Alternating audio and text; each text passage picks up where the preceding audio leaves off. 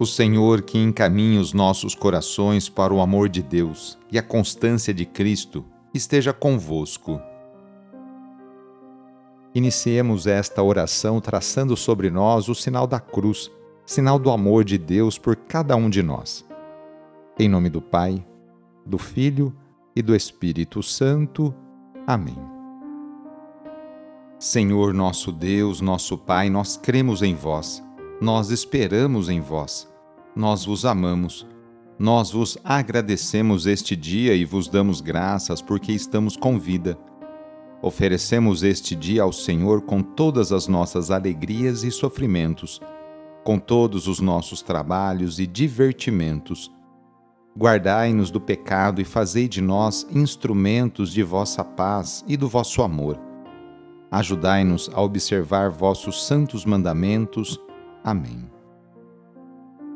Nesta quarta-feira, dia 15 de fevereiro, o trecho do Evangelho é escrito por Marcos, capítulo 8 versículos de 22 a 26. Anúncio do Evangelho de Jesus Cristo segundo Marcos. Naquele tempo, Jesus e seus discípulos chegaram a Betsaida. Algumas pessoas trouxeram-lhe um cego e pediram a Jesus que tocasse nele. Jesus pegou o cego pela mão, levou-o para fora do povoado, cuspiu nos olhos dele, colocou as mãos sobre ele e perguntou: Estás vendo alguma coisa? O homem levantou os olhos e disse: Estou vendo os homens, eles parecem árvores que andam. Então Jesus colocou de novo as mãos sobre os olhos dele e ele passou a enxergar claramente. Ficou curado e enxergava todas as coisas com nitidez. Jesus mandou o homem ir para casa e lhe disse: Não entres no povoado. Palavra da Salvação. O cego é figura dos discípulos que, apesar de terem visto os inúmeros sinais realizados por Jesus, continuam com a ideia fixa de um Messias nacionalista, dominador dos povos. Não entendem a prática de Jesus, não sabem quem ele é. Este episódio exclusivo de Marcos torna-se um símbolo do que Jesus fará doravante com seus discípulos. Vai conduzi-los e levá-los a ter compreensão correta de sua pessoa e de sua missão. Jesus realiza a cura do cego em dois atos. No primeiro, o cego ainda vê de modo confuso. Só depois do segundo ato é que ele vê claramente à medida que os discípulos compreendem com clareza quem é Jesus, poderão aderir a ele e a seu projeto com mais consciência e liberdade. Sua adesão será então autêntica resposta de amor. Jesus Cristo passou a vida inteira fazendo bem e curando cada pessoa de suas enfermidades, tanto as físicas quanto as psíquicas. Por isso, vamos, nesta quarta-feira, pedir a bênção para a água, por intercessão da Mãe do Perpétuo Socorro. Nesse momento, convido você a pegar um copo com água, colocar aí perto de você ao seu lado e com fé acompanhar e rezar junto esta oração.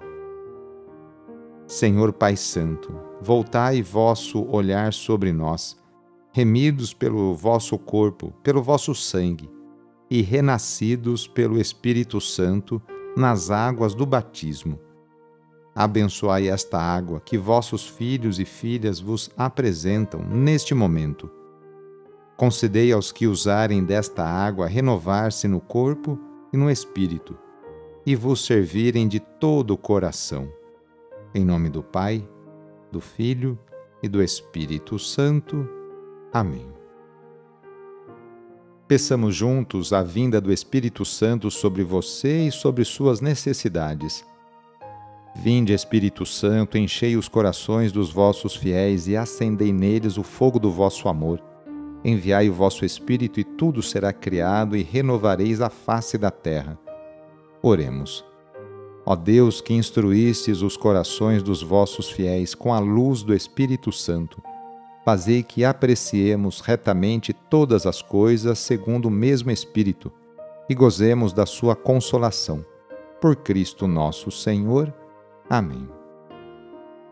Pedindo a proteção de Deus para a sua vida e para a vida da sua família, invoquemos a sua bênção.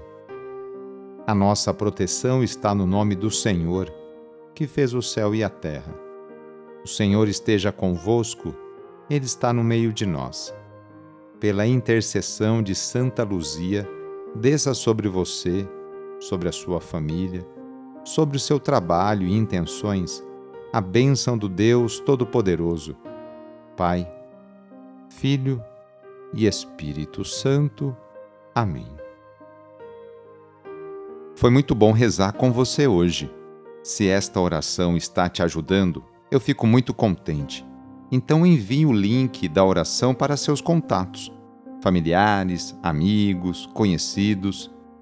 Eu sou o padre Edmilson Moraes, salesiano de Dom Bosco, e moro atualmente no Colégio Salesiano Santa Terezinha, em São Paulo. Que Deus continue abençoando você e sua família. Abraço e até mais!